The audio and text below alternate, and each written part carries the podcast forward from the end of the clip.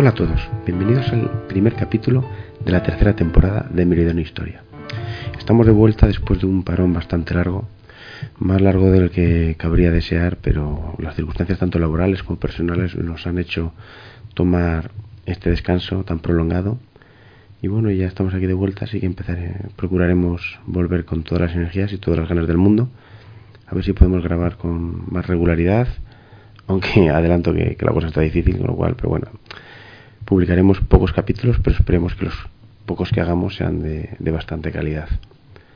Hoy nos vamos a trasladar a Palmira, una ciudad situada en lo que hoy conocemos como Siria, y para ello contamos con un invitado de excepción, que bueno, luego os lo presentaré. Así que yo creo que es buen momento para empezar el programa en este punto. Así que adelante. Bueno, pues nada, vamos allá. Vamos a empezar el capítulo de hoy. Para empezar, voy a empezar de izquierda a derecha, según tengo aquí en la pantalla de mi ordenador. Voy a saludar a Juanma Andrés. ¿Qué tal, Juanma? Hola, Alberto. Mucho tiempo. Aquí estamos. Mucho. Se echaba de menos, ¿eh? Sí, se echaba de menos estas charlas, desde luego. Sí, está claro. A ver qué tal será esta temporada, a ver si conseguimos un poquito más de regularidad, aunque está difícil, pero bueno, se intentará. Sacaremos, sacaremos tiempo de donde haga falta, sí. sí. Bueno, y por otro lado tengo a José Ramón Vega. ¿Qué tal, José Ramón?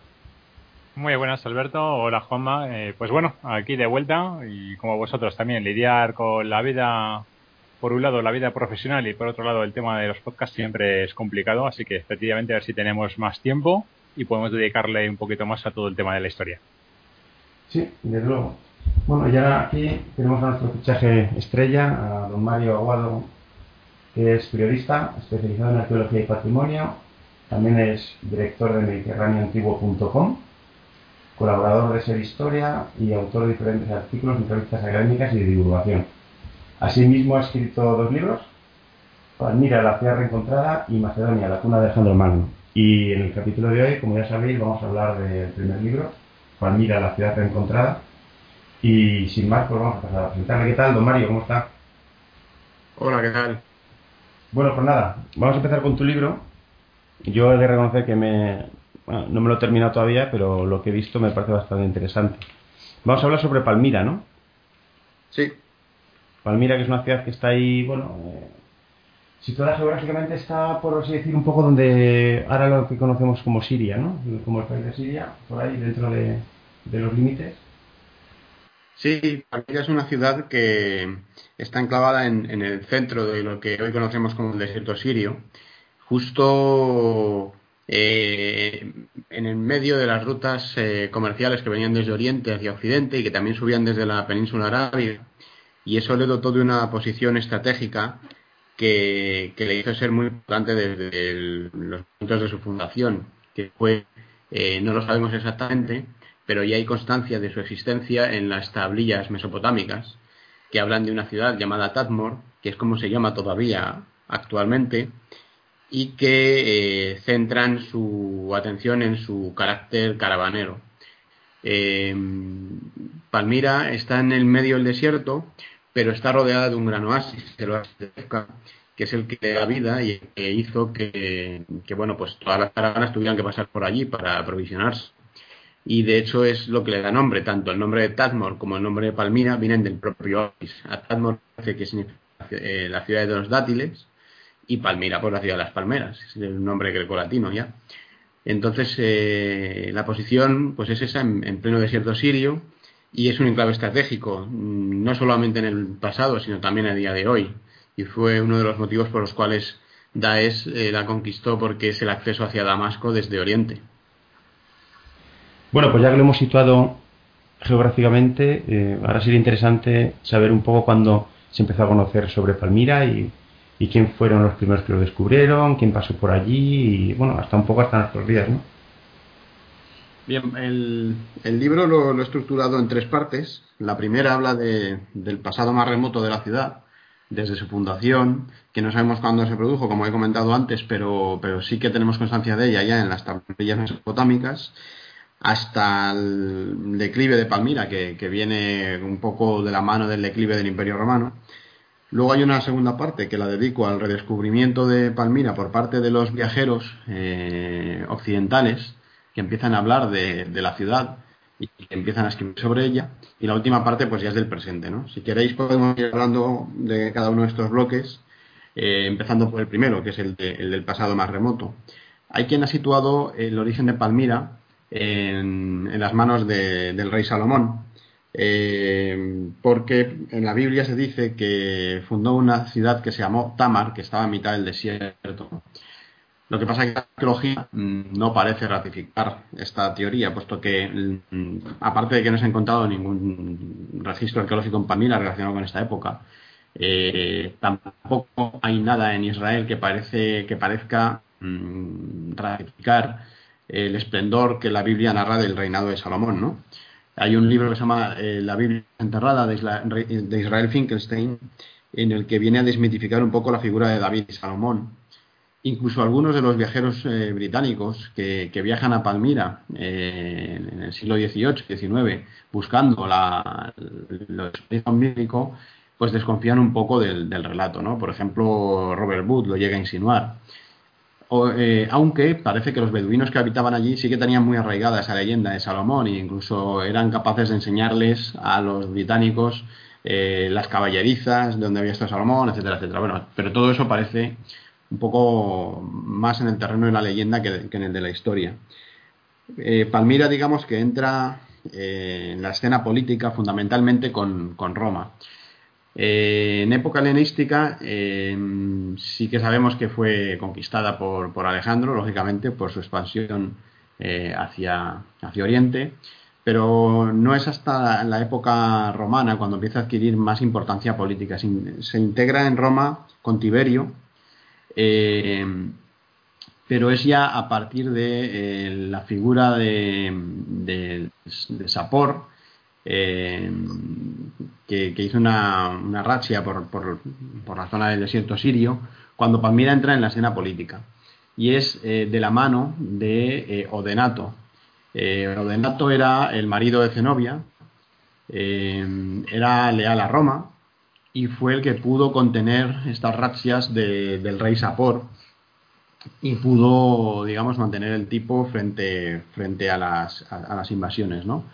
Una característica constante de Palmira a lo largo de su historia es que siempre ha quedado en una zona fronteriza. Plinio, el viejo, nos lo, dice en, su, en, sus relatos, eh, nos señala que Palmira es una, ciudad fronteriza, lo que le ha servido para, para, bueno, pues eh, beneficiarse del comercio que, transitaba por la zona, pero también ha sido un riesgo, ¿no? Porque era un objeto de deseo.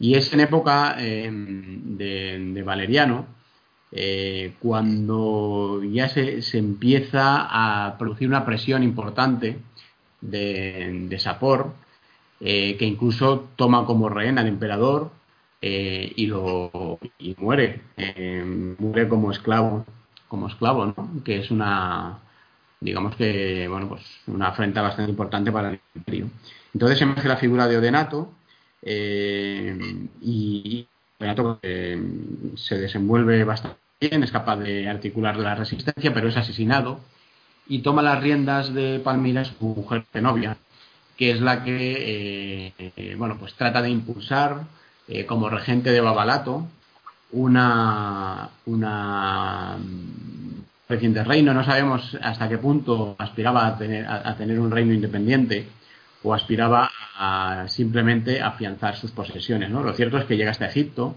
y que eh, eh, el emperador Aureliano y el emperador Aureliano es el que es el que digamos que, pone freno a Zenobia y al poner freno a Zenobia también pone freno a Palmira que acaba por, claudicar, ¿no? Eh, ya en época de Diocleciano se establece ahí un campamento, el campamento, el campo de Diocleciano que se llama, y Palmira entra en declive, ya no, ya no tiene el esplendor de la, de la época de, Zenobia. Eh, con Teodosio, por ejemplo, se empiezan a construir algunas iglesias allí, y ya cuando llega, bueno, cayó bajo la órbita de los Lágmidas, que eran unos eh, cristianos árabes que tenían la capital en Irak, eh, y luego ya, siglo VII, entra el Islam. Y, bueno, pues Palmira queda en un segundo plano absolutamente y se convierte en un poblado de beduinos, que es como va a llegar hasta, hasta el siglo XVII-XVIII. ¿De qué siglo estamos hablando? O sea, cuando estás hablando de Venato, de Zenobia, eh, Valeriano, estos... Ahí estamos hablando del siglo III, eh, toda esta historia que he contado la, es eh, básicamente del siglo III. Antes de Luego ya en el cuarto y quinto entra en declive la ciudad. ¿Pero antes o después de, después de Cristo? Después, después. Vale, porque... Estamos hablando de... Que Alejandro Magno, que había pasado por allí hacía 500 años, una cosa así. Alejandro Magno había pasado por allí pues en torno al año 320, eh, más o menos por ahí, sí. Eh, pues 500, 600 años. Lo que pasa que de la época helenística eh, prácticamente, bueno, no sé qué, no queda nada en Palmira. lo que queda en Palmira prácticamente todo mm, de época romana. Sí que se intuye, por ejemplo, por el trazado de la vía columnada, que es un trazado que hace un esfuerzo que trató de adaptarse a porque había que era una ciudad eh, más más bulliciosa de lo que eh, a diferencia de lo que eran romanas que eran más cuadriculadas no el carro de Lecomano tal pero Palmira si tú ves desde con vistas cenitales no es una ciudad romana al uso es una ciudad que, que trata de amoldarse a lo que ya había allí eh, parece ser que, que, la ciudad helenística estaba en el templo de Bel que luego fue posteriormente pero el esplendor arquitectónico de, Palmira eh, llega fundamentalmente a partir de, la llegada de Roma. Em, la vía columnada, el teatro, mm, el templo de Bel, el templo de Balsamín, las tumbas torre, todo esto em, se genera con eh, bueno pues las, las, clases eh, pudientes beneficiadas por el intenso comercio que sobre todo a partir de la paz augusta eh, pues se empieza a generar en la zona y como he dicho pues todo el flujo caravanero de oriente a occidente desde la península arábiga hacia el norte pues trae trae muchas mercancías y trae dinero y trae un mestizaje cultural que se manifiesta en las manifestaciones artísticas de Palmira eh, que es un estilo eh, que está a caballo entre lo romano y lo oriental.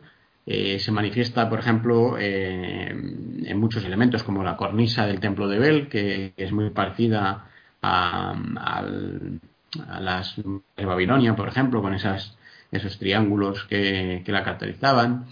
Los retratos palmiranos, que están ahí.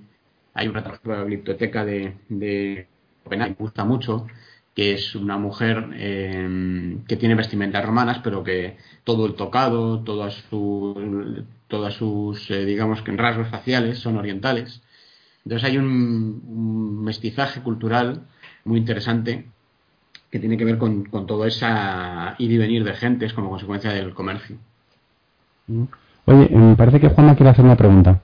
Eh, sí, Mario. Eh, a mí me parece muy interesante la figura de, este, de Zenobia, y lo que no me queda muy claro eh, al leer el libro es eh, la relación que tiene Zenobia con Roma. Exactamente qué tipo de relación tiene. A ver, eh, Odenato era fiel a, Roma, a su marido. Eh, era fiel a Roma porque fue, fue puesto en, su, en, el, en el cargo por, por, por el emperador Galeno y, y, por tanto, bueno, pues era fiel a Roma y así lo demostró enfrentándose a Sapor, ¿no? Eh, no sabemos hasta qué punto Zenobia siguió la línea de su marido o trató de, montar eh, un pequeño reino, aprovechando la pérdida de control de Roma sobre el territorio del desierto sirio. Eh, eso no nos lo aclaran las fuentes y tampoco tenemos testimonios arqueológicos que nos permitan identificar una presencia del ejército palmirano, de los palmiranos, más allá de, de lo que es Palmira. Eh, entre otras cosas porque estamos hablando de, pocos años para que hubiera habido una presencia física importante. Eh, hay quien dice que, lideró una rebelión contra y hay quien dice que eh, trató de garantizar su autonomía sin dar la espalda nunca a Roma. De hecho, su final también es confuso. Hay quien dice que Aureliano se la llevó a Roma para que desfilara en un triunfo por las calles de la capital y hay quien dice que murió en el camino o incluso que fue eh, llevada a un sitio de la península itálica y allí se retiró eh, de la actividad pero en una buena posición ¿no? Las versiones que dan las fuentes son contradictorias en algunos casos, pues eh, y, las fuentes arqueológicas tampoco nos aclaran demasiado, pues todo lo que se quiera profundizar a partir de ahí entra en el terreno de la especulación. Así que es difícil poder llegar a, a una conclusión definitiva. No, no acabó muy bien la chica, ¿no? Morirse muy seguro que murió. sí, tiene pinta. Lo que no sabemos es si, si fue finalmente, si pasó por el por el digamos la humillación de desfilar como cautiva por las calles de Roma o murió antes o, no llegó a desfilar. Bueno eh, hay fuentes para todo. En el libro eh, hablo pues por ejemplo lo que eh, el testimonio de la historia augusta lo que nos dice Zósimo. La mayoría hablan de que, de que sí que participó en el triunfo de, de por las calles de Roma eh, lo que podía ser una humillación ¿no? para Zenobia, que había sido una mujer de, alta alcurnia en Palmira, incluso había llevado las riendas del reino, ¿no? Pero bueno, también hay quien, quien asegura que murió en el camino o que, o que bueno, pues que no llegó a, pasar por el triunfo, pero sí que pero sí que se retiró a la península itálica en, una posición ventajosa y que incluso llegó a contraer matrimonio con un personaje notable de Roma. Bueno, pues parece que después de, este periodo con Zenobia y Odenato y demás, pasó la ciudad un poco al olvido, tuvo ahí un, una época de oscurantismo y luego volvió, volvió a resurgir, ¿no? Tal y como, bueno, cuentas aquí también tú en tu, en tu libro. Bueno, resurgir, mm, digamos que fue redescubierta. Eh, la ciudad como tal no, no resurgió, sino que fue redescubierta para Occidente por, por los viajeros, ¿no? Eh, uno de los primeros testimonios que tenemos eh, occidentales es de Benjamín de Tudela, que en el siglo XII viajó mm, desde Tudela hasta Oriente Próximo, eh, una buena ruta, y fue dejando pinceladas de las ciudades por las que pasaba. Y una de ellas es Tadmor, de la que dice que estaba amurallada y que había unos 2.000 judíos, quiero recordar de memoria, ¿no? No es un testimonio que sea muy fiable, no se sabe muy bien si, si Benjamín de Tudela escribió de oídas eh, se sabe que llegó hasta Mosul, pero no se sabe si lo hizo por, por la vía de, de Tadmor, de Palmira, o por el norte. Pero el caso es que menciona Palmira de una manera muy, muy residual. Luego Pietro de la Valle, un italiano, ya más adelante, en el siglo XVII, también la menciona. Pero no es hasta que un par de trabajadores de la English Devon Company eh, escuchan que hay una ciudad eh, romana en el desierto y quieren ir a hacer allí una expedición. Lo, lo, intentan a finales del 17, pero no lo consiguen porque hubo una revuelta eh, árabe que, que, introdujo mucha inestabilidad en toda la zona, entonces tuvieron que abortar la expedición, pero ya unos años después sí que consiguieron llegar. Y el relato de esos dos trabajadores lo recoge Edmund Halley, que es el del cometa Halley, el, que, el, el mismo que describió la órbita del cometa Halley, hizo una recopilación de esos testimonios y escribió sobre, sobre Palmira. Es uno de los primeros testimonios que tenemos sobre la ciudad. Pero durante todo este tiempo, Palmira había estado despoblada. No, había habido un poblado beduino. Beduinos. Que es lo que se encuentra. Cuando viajeros del siglo XIX llegan allí, pues encuentran un poblado beduino sin más. No muy. Sí, sí, que no era, no tenía, la ciudad no tenía el esplendor que había tenido hacía años. De hecho, uno de los viajeros, que es el conde de Volney, que es francés del siglo XVIII, es un hombre de la Revolución Francesa, eh, que parece ser que estuvo allí, eh, hace un, escribe un libro que es muy interesante, eh, se llama Las ruinas de Palmira, y que, bueno, realmente habla poco de Palmira, son más reflexiones acerca de la política, del ser humano, de la religión, y, y destaca precisamente esta reflexión, ¿no?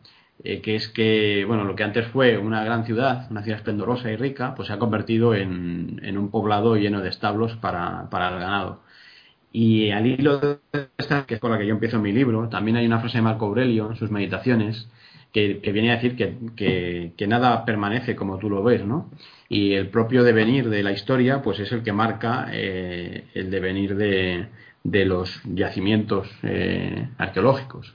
Entonces, bueno, pues pues sí, Palmira pasó de ser una gran ciudad caravanera eh, de gran esplendor como consecuencia del comercio a ser absolutamente mm, un montón de piedras en el desierto. Entonces, esto es lo que se encuentran estos viajeros que van para allá. Eh, los dos primeros que os he dicho eran la English Levan Company, pero luego la expedición más importante es la de Robert Wood, que, eh, que llega a hacer unos grabados muy importantes que nutren de ideas al movimiento neoclásico que empezaba a extenderse por, por toda Europa. ¿no? Robert Wood eh, sorprende la, la cantidad de, documentación que tenía sobre Palmira. Es el que os he dicho antes que iba buscando las, los vestigios de la ciudad de Salomón, ¿no?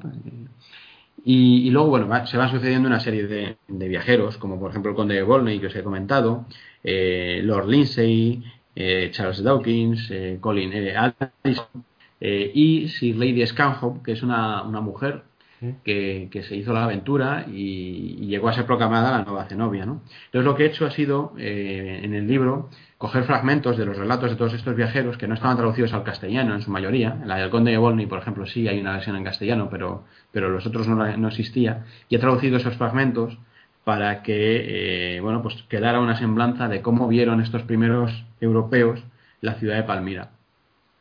Lo que más les llama la atención eh, es el oasis, la cantidad de agua que había allí. Claro, es que una fuente de agua para vivir, el, claro. Agua, el agua es lo que daba vida a, a, Palmira, ¿no? Eh, como ellos van buscando las organizaciones, como era capaz de bajar el agua hasta la ciudad, porque la ciudad está, en, está ya en el desierto, ¿no? Y, bueno, pues eh, son relatos muy interesantes y describen ese campamento de beduinos y esos habitantes beduinos que son los que los que estaban allí desde tiempos eh, de del establecimiento de los, del Islam en la zona. Creo que, que Juanma quería intervenir, ¿no, Juanma? Sí, no, quería comentar que, que, hace poco estuve en una conferencia que hizo Mario sobre su libro y puso unas fotografías en las que se ve el, el, poblado beduino construido sobre las propias ruinas. Es una cosa bastante interesante. Mario puede comentar que luego esto se, se, se eliminó para, para mantener la, supone las ruinas intactas, ¿no? Pero el, pueblo beduino hay construido sobre las ruinas es una cosa que es bastante curiosa. Sí, eh, los beduinos establecieron la explanada del templo de Bel, eh, porque era grande y estaba bien protegida y conservada. Entonces ahí establecieron sus casas con sus callejuelas. Estas fotos que comenta Juanma, eh, pues son muy, muy interesantes. Corresponden al archivo Matson, que es de 1864, es una de las fotos que sacó Luis Viñez, un soldado francés que, estuvo por la zona. Y luego hay del, del,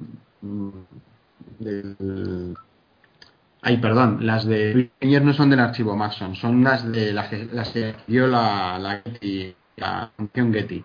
Las de la colección Maxon son las que están en la Biblioteca del Congreso de Estados Unidos, que son de principio del siglo XX y donde sí aparece el, poblado también, incluso con más nivel de detalle, por estas calles eh, y demás. Este poblado fue desmantelado en el siglo XX para poder escapar eh, la ciudad de eh, lo que era el templo de Bel y los habitantes del poblado se trasladaron al lado y fueron el germen de lo que hoy es la moderna Tadmor, la, la, ciudad moderna de Palmira. Entonces, sí es una labor interesante. No sé hasta qué punto eh, es muy intrusivo esto de eliminar un poblado que se había establecido sobre las ruinas porque forma parte de la vida de las propias del propio yacimiento, ¿no?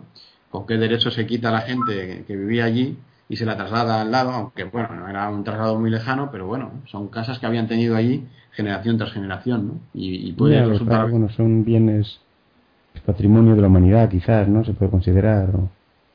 Sí, bueno, se declaró después Patrimonio de la Humanidad, en los años 80.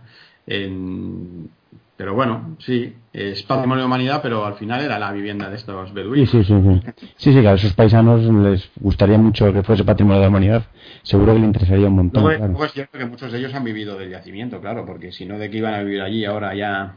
Una vez que ya no hay tantas caravanas del desierto y, tanto comercio en la zona, la principal fuente de, de ingresos para los palmiranos es el yacimiento. Pues la verdad es que yo he visto fotos de, Palmira, bueno, al, hilo de empezar a preparar el podcast y con tu libro y bueno, y viendo por internet en tu página web y, y la verdad es que es impresionante la riqueza arqueológica que tiene este sitio. ¿eh? ¿Cómo ha podido pasar desapercibida durante tantos años? Bueno, está en una zona un poco difícil de acceder porque Ahora tú te pasas allí, bueno, ahora. Sí, ahora es Cuatro horas, bueno, todo Damasco llegar. Eh, eh, pero pero en, el siglo XVIII o XIX, cuando van estos primeros viajeros, es toda una aventura. Porque tienen que, contratar eh, caravanas de camellos, conseguir provisiones, porque no se tarda ni uno ni dos días en llegar. Entonces, está bastante, bastante metido en el desierto.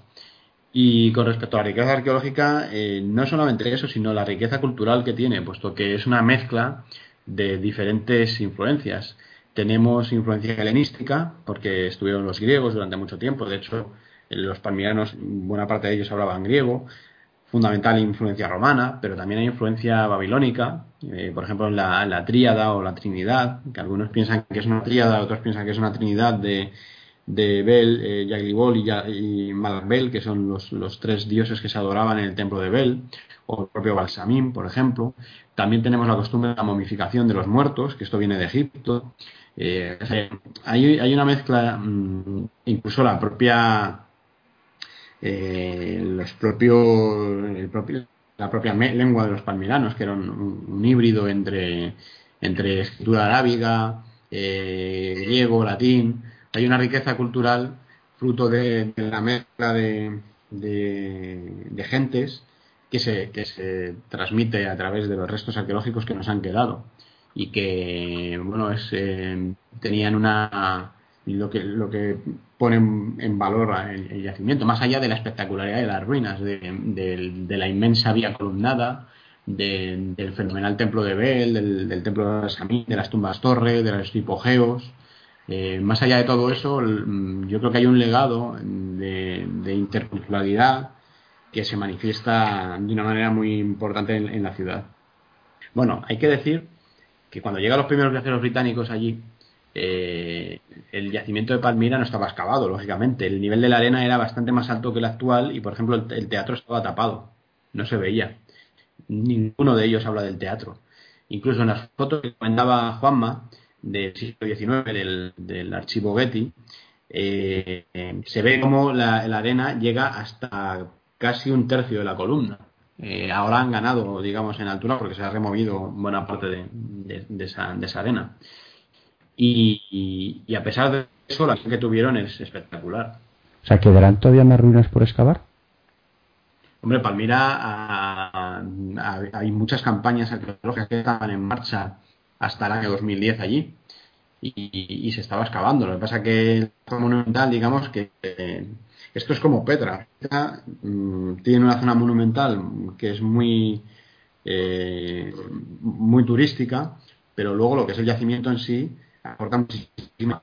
Hace poco yo entrevisté para Mediterráneo Antiguo a, Tom Parker, eh, que es un arqueólogo estadounidense que está trabajando en zonas de, viviendas de Petra, que están ya un poco alejadas de los circuitos turísticos, pero que forman parte del yacimiento de Petra y que aportan mucha información sobre la vida de, los nabateos. ¿no? Lo mismo en Palmira. Tenemos la vía columnada, que es la vía principal, las zonas más administrativas y más lujosas de la ciudad, pero luego hay otras partes eh, que, son extensísimas y que, y que todavía pueden quedar por, descubrir, salvo que, bueno, pues hayan sido expoliadas, que, también se da. El, bueno, ahora hablaremos de eso. Sí, porque bueno, ya aprovechando podemos pasar ya a tu último capítulo sobre, al hilo de lo que dice de Palmira hoy, el eh, Vega tiene una pregunta. Pues cuéntame. Sí, dime. Sí, va, va, para Mario eh, y va muy relacionado por este último punto de Palmira en la actualidad. Entonces, eh, y voy a ser insidioso, o sea, voy a ser malo, ya que los ingleses siempre tiran basura en una dirección, pues vamos a ver si generamos una leyenda negra hacia ellos también, así un poquito subida de tono. Ah, que sí, ¿verdad? Eh, a ver, eh, mi pregunta es que como lo que es Siria al final acabó eh, después de la Primera Guerra Mundial dentro de lo que sería el protectorado francés, si no crees que igual que se han conservado tan bien o digamos que haya tantos restos arqueológicos en Palmira, es parte de que se ha conservado precisamente dentro del protectorado francés en vez del protectorado británico, que los británicos normalmente cada vez que tocaban algo, mm, pues acaba siempre en el British Museum, normalmente en Londres. Entonces, si El Louvre tampoco es que tenga muchas cosas francesas. Que... Sí, no, no, los franceses tampoco han sido unos, eh, unos santos eh, a la hora de expoliar, ¿no? Pero eh, si, digamos que reflejándose, digamos, de corte político, si es posible que haya habido como algo más de respeto por el tema del sitio arqueológico en Palmira y que no haya habido, digamos, ese expolio tan habitual que se ve, pues, de potencias coloniales cuando se quedaban con posiciones o con temas coloniales y protectorados. Bueno, eh, hay muchas cosas de Palmira fuera de Palmira. Eh, el British Museum tiene una colección de retratos palmiranos, el Met de Nueva York también, la Criptoteca de Copenhague tiene una colección extensísima de, retratos palmiranos e incluso el Louvre también tiene eh, cosas salidas de allí. Así que mm, salir han salido cosas. ahí los occidentales siempre hemos tenido un afán por, por llevarnos eh, eh, pues todo lo que todo lo que pudiera resultar de valor. Uno nunca sabe hasta qué punto esto es bueno o malo. Está mm, es un tema controvertido porque por una parte dices bueno esto no pertenece a los británicos ni a los franceses ni a los estadounidenses, pero por otra parte cuando ves lo que ha ocurrido eh, piensas que menos mal que estén allí, porque si no habrían sido eh, totalmente destruidos, ¿no? También es cierto que, dándole la vuelta a la tortilla, el tesoro de Tel Halaf, que es sirio, fue destruido eh, durante los bombardeos de Berlín en la Segunda Guerra Mundial, ¿no? y quedó hecho añicos. y las guerras mundiales que tuvieron su epicentro, una, una parte de su epicentro en Europa, pues pusieron en riesgo también parte de ese patrimonio, ¿no?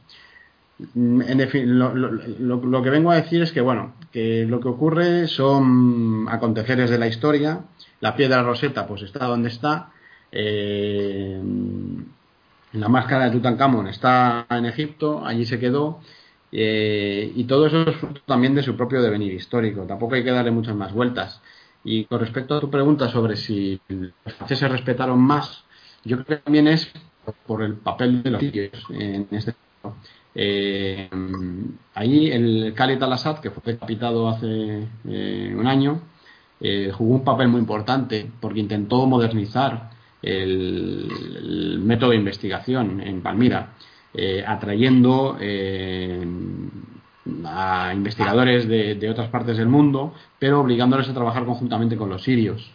Y así surgieron pues campañas de excavación de estadounidenses, de polacos, de suizos, de italianos, de franceses, que, bueno, aportaban su conocimiento, pero siempre coordinados con, con, los arqueólogos sirios de la Dirección General de, la Dirección General de Antigüedades y Museos, ¿no?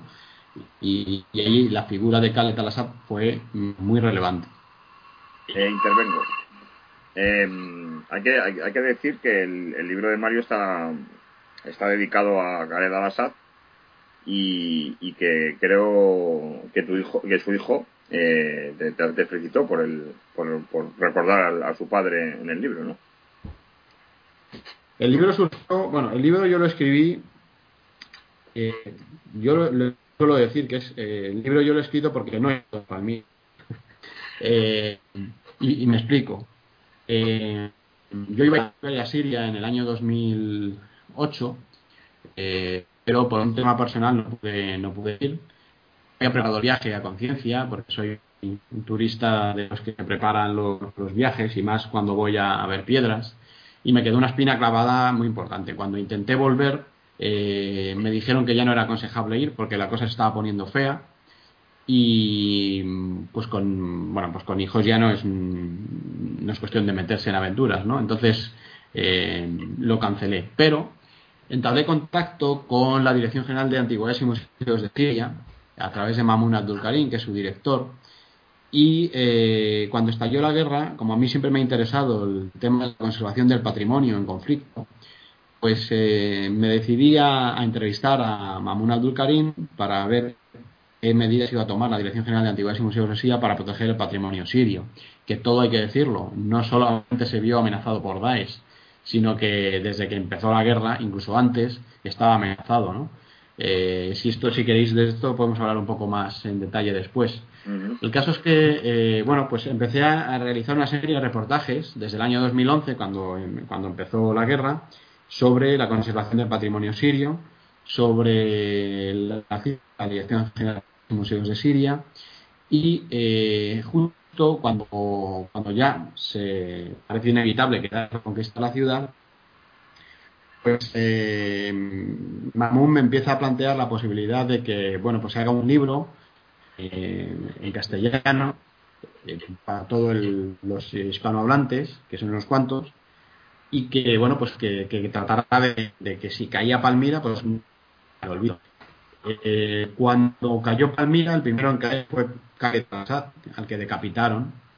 Y, bueno, pues entonces, obviamente, pues surgió la idea de hacer un libro que fuera un homenaje a, a Khaled pero también a Palmira. Como su hijo Khaled al trabaja en la Dirección General de y Museos de Siria, pues le pegó el libro, me lo pidió Mamun, un ejemplar, y luego me escribió efectivamente para agradecerme el gesto de haberme acordado de su padre y tal, pero claro, escribir sobre Palmira y no hablar de Khaled al pues es eh, una, mm, pues una ofensa porque ha sido eh, pues prácticamente 40 años el, director de, las excavaciones allí. Pero pues historia más, más entrañable, ¿verdad? Sí, la verdad es que sí. Y yo no lo conocía, Khaled al Lo que pasa que como tenía la espina clavada, eh, y luego, luego había. Yo, yo, yo mm, me decidí por. Bueno, si queréis, entramos ya en el último punto. Sí, venga, venga. Eh, yo me decidí a hacer una política informativa diferente a lo que se estaba haciendo eh, en, otros medios.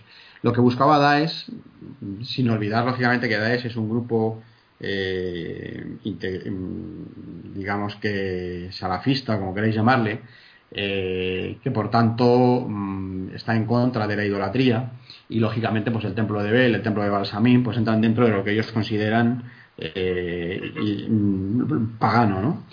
Pero también hay un, y, casi más importante, una intención propagandística. Ellos saben que destruyendo ruinas romanas o destruyendo ruinas eh, mm, atacan a la sensibilidad occidental, provocan la reacción de Occidente, ¿no?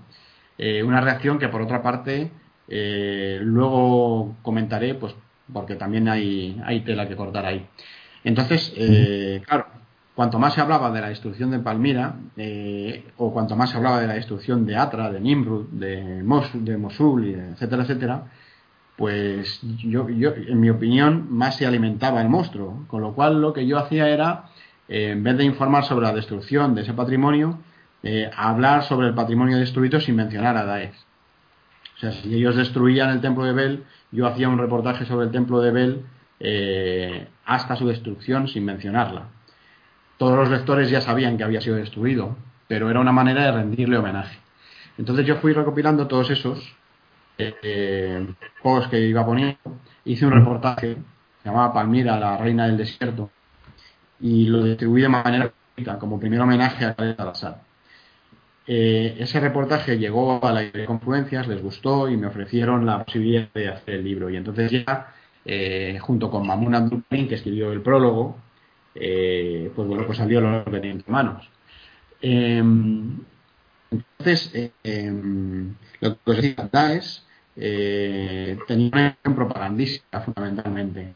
Entonces, em, lo que trata el libro es de contrarrestar ese efecto y mantener a, Palmira eh, pues en el recuerdo, ¿no? De hecho, el libro se llamaba Palmira, epitafio de una ciudad milenaria, porque se acabó de escribir antes de que el ejército sirio liberara la ciudad de, de, manos de Daesh, ¿no? Eh, justo cuando ya estaba en imprenta, se produjo la liberación y entonces, claro, no podía sacar el libro tal cual. Eh, tuve que hacer unos pequeños cambios y le llamé la ciudad reencontrada por, por el doble encuentro de los viajeros del siglo XIX y posteriormente del ejército sirio y del ejército ruso al, liberar la, la, ciudad. ¿no? Y, y bueno, pues, eh, pues fue, fue y, eh, y vuelvo ahora a lo que os decía de Occidente. ¿no? Occidente se tira de los cabellos eh, cuando le interesa eh, y, me explico. Eh, en primer lugar, eh, Daesh no se dedica a destruir patrimonio, sino a vender patrimonio. Hay un expolio organizado, que es una fuente de financiación importantísima dentro de, este grupo y que se ha llegado a cifrar en la cuarta fuente de ingresos. Los compradores de este patrimonio no están en el desierto sirio, ni están en Damasco. Los compradores están en Occidente, están en Rusia, están en China, están en Estados Unidos, en otros países árabes. Eh, así que, claro, por un lado, eh, nos tiramos de los pelos porque se destruye el patrimonio y por otro lado, están comprando o, alimentando esa, a, ese monstruo, ¿no? Eh, por otro lado, a veces nos preocupamos por el patrimonio de una manera muy frívola. He llegado a ver titulares en la prensa en los que se decía dos eh, Daesh destruye dos columnas de la vía columnada de Palmira. Pero cuando tú leías la noticia descubrías que había destruido las columnas porque había atado a dos personas y las había ejecutado lanzándolas dos eh, cañonazos. Entonces, cuando tú inviertes el orden de prioridades que tiene que tener todo ser humano, que está antes las vidas humanas que el patrimonio, hay algo que nos falla. Al menos es mi opinión. Y luego hay otro tema, y es que eh, nos tiramos de los pelos porque se destruye el legado material del mundo grecolatino, pero no nos tiramos de los pelos cuando sistemáticamente se desplazan las humanidades en los planes de estudio. ¿no? Es una lectura que a mí me gusta sacar de todo este, de todo este problema. Y, por eso yo siempre hablo de, que Palmira está entre la barbarie de Daesh y la hipocresía de Occidente. Eh, en un sentido eh, amplio y, sólido. Sí, sí, no, está, claro, es, una, es una, una, reflexión muy interesante, desde luego. Por una parte sí, es expoliosiste, pero claro, eh, también está alimentado un poco por, por fuentes mm, pues, occidentales, si se quiere decir, bueno, incluso de otros países árabes, claro. Bueno, expolio allí siempre ha habido. Lo que pasa es que eh, hay que diferenciar, en la entrevista que yo le hice a Mamun Abdul Karim, él me decía que siempre ha habido bandas mm, de lugareños que se dedicaban a escarbar y vender monedas y tal, pero bueno, eso es un expolio menor, controlado, y hasta cierto punto, bueno, pues inevitable, ¿no? Porque estamos hablando de países muy grandes, donde el Estado no tiene control muchas veces sobre todo el territorio, ¿no? O un control muy efectivo. Sí, sí, las fronteras son muy permeables, está claro. Claro. Eh, pero luego hay otro expolio organizado eh, con vías de comercialización y, bueno, pues mira, hace poco me contaba Tito Vivas que estuvo en Uruguay y acababan de entrar dos piezas procedentes de Palmira en el museo, o sea que eh, iremos viendo en cuenta la gota de, piezas que han sido sacadas de aquí. Entonces, bueno, pues, pues claro, mm, estas cosas chirrían lo que, lo que me llamó a hacer esa reflexión. Mm. Bueno, oye, y ya para ir terminando, si quieres, ¿cuál es la situación actual ahora, ahora en Palmira? Bueno, cuando el, cuando el ejército sirio liberó Palmira, pues enseguida empezaron a, a, lanzarse voces sobre que había que reconstruir la ciudad, que había que, que volver a levantar lo que se había destruido. Pero esto es muy poco realista, porque Siria sigue en guerra a mí no se me ocurre la posibilidad de que se empiece a reconstruir Palmira sin Siria alcance la paz, porque, porque volveríamos otra vez a, una escala de valores un poco extraña. Eh, y, aparte, el, frente está todavía relativamente cerca. Eh, al norte de Palmira, en la necrópolis, hay un campamento ruso y hay milicias iraquíes que están también acampadas cerca de la ciudad, con lo cual no es el entorno más adecuado para poder empezar a trabajar allí. Sí que están haciéndose tareas de consolidación que son fundamentales para que no venga abajo, por, porque ha habido combates allí. Y, incluso antes de que Daesh irrumpiera la ciudad ya hubo combate entre tropas rebeldes y tropas de Al-Assad, ¿no? Entonces el movimiento está dañado, más allá del daño severo que ha causado Daesh, ya estaba dañado por los daños de la guerra. Por tanto, se están haciendo tareas de, consolidación, pero yo a día de hoy, tal y como está la situación en Siria, veo altamente improbable que se pueda acometer cualquier proyecto allí.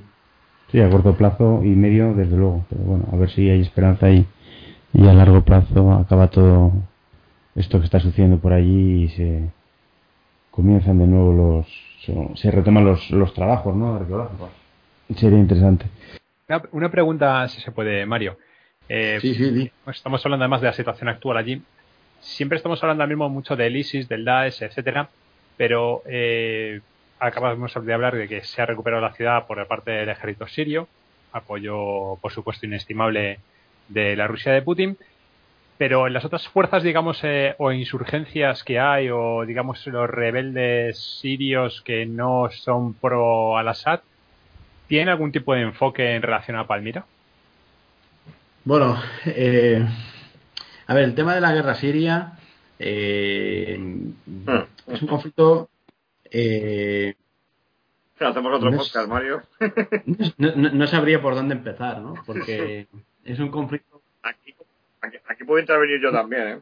No pasa nada. Es un conflicto realmente enquistado, eh, como, como el de Irak, eh, muy parecido, ¿no? Son países, son países con una estructura eh, de población semejante, eh, tienen kurdos, tienen suníes, tienen siíes, eh, las están hechas un poco a bola pluma, un poco bastante, digamos que son de, los acuerdos de Sykes-Picot, ¿no? Y, esto todavía se nota a día de hoy. Y, en, referencia a tu pregunta, bueno, Palmira es una, un objeto codiciado porque es muy simbólica la ciudad, está en pleno desierto, es estratégica, por eso Daesh se hizo con ella. Eh, y, de hecho el ejército sirio, eh, al, liberarla, pues no sé si os acordáis que hizo un concierto por la libertad allí, bueno, pues eh, bueno, con un fin muy propagandístico. dentro de la oposición siria hay de todo. Hay fuerzas democráticas mm, muy pequeñas y un nutrido grupo de fundamentalistas islámicos. No solamente está Daesh, está Fatal Sam, que es la antigua El Nusra, que digamos que era, aunque ahora se ha desligado de Al Qaeda, pero era el Al Qaeda en Siria, ¿no? Y bueno, esto nos haría irnos muy, muy de lo que es el objeto de, de la entrevista, pero, pero hemos estado alimentando la oposición siria sin tener en cuenta que dentro de la oposición siria hay, hay elementos realmente eh, involucionarios, no revolucionarios, porque se habla de la revolución, pero yo eh, hablaría más de una involución. De hecho, algunas de las medidas que tuvo que hacer frente eh, el, gobierno al-Assad en el año 2011 eran contra libertades de los sirios, porque eran pedidas por los sectores más conservadores, ¿no? De, esa oposición. Entonces, digamos que, lo que parecía un movimiento en el año 2011 de liberación sirio, eh, pues fue fagocitado por grupos integristas que son los que ahora llevan más eh, la batuta que, otra cosa, ¿no? Y la guerra siria, pues, eh, se, ha, se ha polarizado de esa manera a día de hoy. Por eso muchos que, hablan de Freedom for Syria y de, y de cosas de este estilo desde España, eh, yo creo que lo hacen muchas veces desde el desconocimiento de lo que se, de lo que se cuece allí, ¿no? Eh, está claro que el régimen de Al-Assad no es un régimen eh, democrático ni, ni, es un régimen que ni Al-Assad es una hermana de la caridad, pero es que la oposición siria mm, tampoco. pues tampoco lo es. Estamos hablando de una guerra. Lo que pasa es que siempre tratamos de situarnos y de enarbolar la bandera de alguien cuando a lo mejor no hay por qué hacerlo, ¿no? Eh, ahí cada uno lucha por sus razones, pero nosotros tenemos o tendríamos que tener la suficiente eh, perspectiva eh, para poder hablar en su vida, ¿no? Y yo creo que esto pues pues echa mucho de menos en España, donde se ven declaraciones muy alegres y muy reflexivas muchas veces. una cosa que hay que añadir yo a este, en, este, en este aspecto del, eh, también es cierto que Siria era, antes de la guerra, uno de los países más avanzados de, la zona y que muchas veces, esto es una reflexión mía, eh, no podemos mirar eh, las sociedades que no son las europeas desde, el punto, desde nuestro punto de vista, ¿no? Lo que para nosotros es democracia, pues no creo que se pueda implantar tan fácilmente en todos los lugares del mundo sin tener en cuenta, como bien ha dicho antes Mario, las circunstancias culturales, étnicas, sociales, históricas de cada, de, cada, de, cada, de cada país, ¿no? Lo que es cierto es que la fagocitación de esta oposición eh, ha llevado a una guerra que, lleva el camino de ser una de las mayores desgracias humanitarias de los últimos 20 años o de 30 años, diría yo. Entonces, eh, yo creo que hay que hacer un, poco una reflexión crítica de, las mm, circunstancias y de la diversidad eh, cultural, social y política que hay fuera de Europa, ¿no? eh, en ese sentido, ¿no? No sé qué opinará Mario, el invitado. Sí, eh, hay que tener en cuenta además, yo, siempre digo que la democracia no se puede imponer por la fuerza, eh, porque entonces no estamos hablando de democracia. O sea, la democracia tiene que venir desde abajo, y para que la democracia venga desde abajo, tiene que haber un cambio cultivo que forma, que, está relacionado con la educación, con la cultura, con un montón de, factores que son necesarios. Eh, los países árabes, eh, aparte de que son países que tienen unas fronteras muy antinaturales, porque dentro del mismo país, como Siria, pues, por ejemplo, están los salawíes, los, suníes, los kurdos, los cristianos, eh, que permiten un equilibrio muy precario, como el Líbano, por ejemplo, que es un equilibrio súper precario, o en Irak, con, los kurdos, los suníes y los siíes. Aparte de que están mezclados eh, por, por, los caprichos eh, de la elaboración de las fronteras, eh, tiene una composición tribal muy importante. Dentro de los propios suníes, depende del jefe tribal que, haya en cada zona, pues puede haber incluso conflictos enquistados de, cientos de años atrás. Entonces, son países de una gran complejidad y lo que no se puede hacer es intervenir, en mi opinión, estoy hablando como Mario ahora, no se puede intervenir eh, quitando al líder de turno e imponiendo allí un régimen, porque lo que hemos visto en Afganistán, o lo que hemos visto en Irak, o lo que hemos visto en Siria, eh, pues no, no, son experiencias de mucho éxito, que digamos, eh, sino todo lo contrario, son países absolutamente destrozados. Afganistán ahora mismo está otra vez metida en, bueno, otra vez yo creo que no ha salido desde la época de la guerra soviético-afgana eh,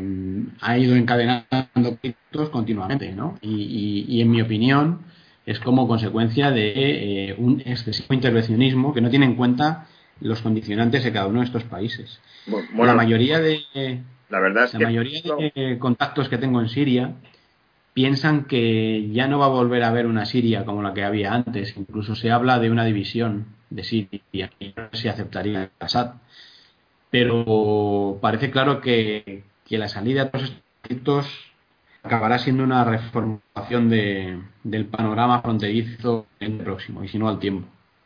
Lo que yo quería también añadir es que, por ejemplo, en una de las características que creo que es importante eh, resaltar de estas eh, fagocitaciones sociales y, en, los países árabes, desde Afganistán, es que muchas veces el lo que se llama la oposición, ¿no? En el caso de Afganistán, la, oposición al gobierno prosoviético y en el caso de Siria, la oposición al Assad, eh, la mayoría de los combatientes no, ni siquiera son autóctonos, ¿no? Provienen de, otros lugares eh, como Pakistán, como, em, como el mismo Afganistán en Siria, etcétera, e incluso Chechenia, ¿no?